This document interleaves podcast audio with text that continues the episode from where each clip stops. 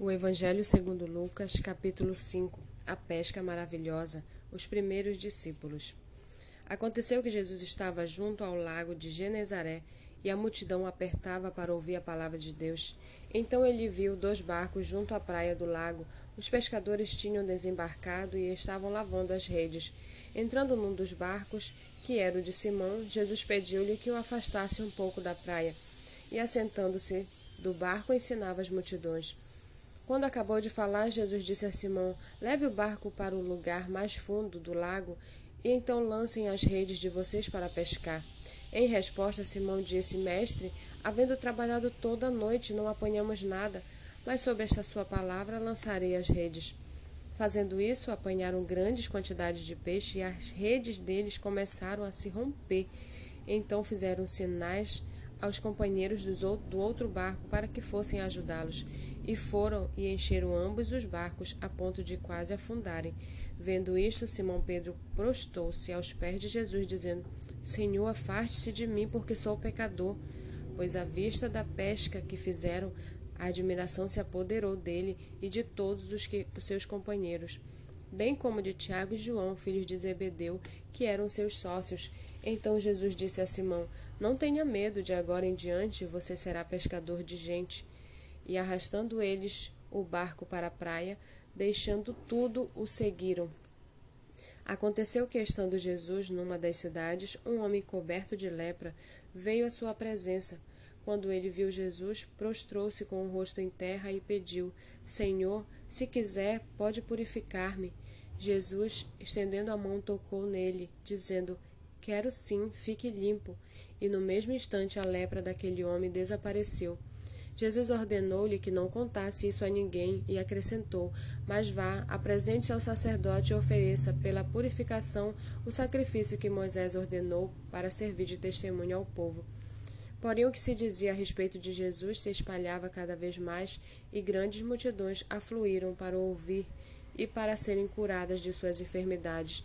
Jesus, porém, se retirava para lugares solitários e orava. E aconteceu que num daqueles dias Jesus estava ensinando, e achavam-se ali assentados fariseus e mestres da lei, vindos de todas as aldeias da Galileia, da Judéia e de Jerusalém. E o poder do Senhor estava com ele para curar. Vieram então alguns homens trazendo um paralítico deitado no leito. Eles procuravam levá-lo para dentro e colocá-lo diante de Jesus, e não encontraram uma forma de fazer isso por causa da multidão. Subiram ao telhado e por entre as telhas desceram o paralítico no seu leito, deixando-o no meio das pessoas diante de Jesus. Vendo-lhes a fé, Jesus disse ao paralítico: Homem, os seus pecados estão perdoados. E os escribas e fariseus começaram a pensar: Quem é este que diz blasfêmias? Quem pode perdoar pecados a não ser um, que é Deus? Jesus, porém, reconhecendo os pensamentos deles, disse-lhes: O que vocês estão pensando em seu coração? Porque é mais fácil? O que é que é mais fácil dizer? Os seus pecados estão perdoados ou dizer levante-se e ande? Mas isso é para que vocês saibam que o Filho do Homem tem autoridade sobre a terra para perdoar pecados e disse ao paralítico: Eu digo a você, levante-se, pegue o seu leito e vá para sua casa. E imediatamente ele se levantou diante de todos, e pegando o leito em que estava, até então voltou para casa, glorificando a Deus. Todos ficaram muito admirados, davam glória a Deus e, cheios de temor, diziam: Hoje vimos coisas extraordinárias. Depois disso, Jesus saiu e viu um publicano chamado Levi sentado na coletoria. E lhe disse: Siga-me. Ele se levantou e, deixando tudo, o seguiu. Então Levi lhe ofereceu um grande banquete em sua casa, e era grande o número de publicanos e outras pessoas que estavam com eles à mesa. Os fariseus e seus escribas murmuravam contra os discípulos de Jesus, perguntando: Por que vocês comem e bebem com os publicanos e pecadores? Jesus tomou a palavra e disse: Os sãos não precisam de médico, e sim os doentes. Não vim chamar justos, e sim pecadores ao arrependimento. Então eles disseram a Jesus: Os discípulos de João frequentemente jejuam e fazem orações, e os discípulos de, dos fariseus fazem o mesmo, mas os seus discípulos comem e bebem.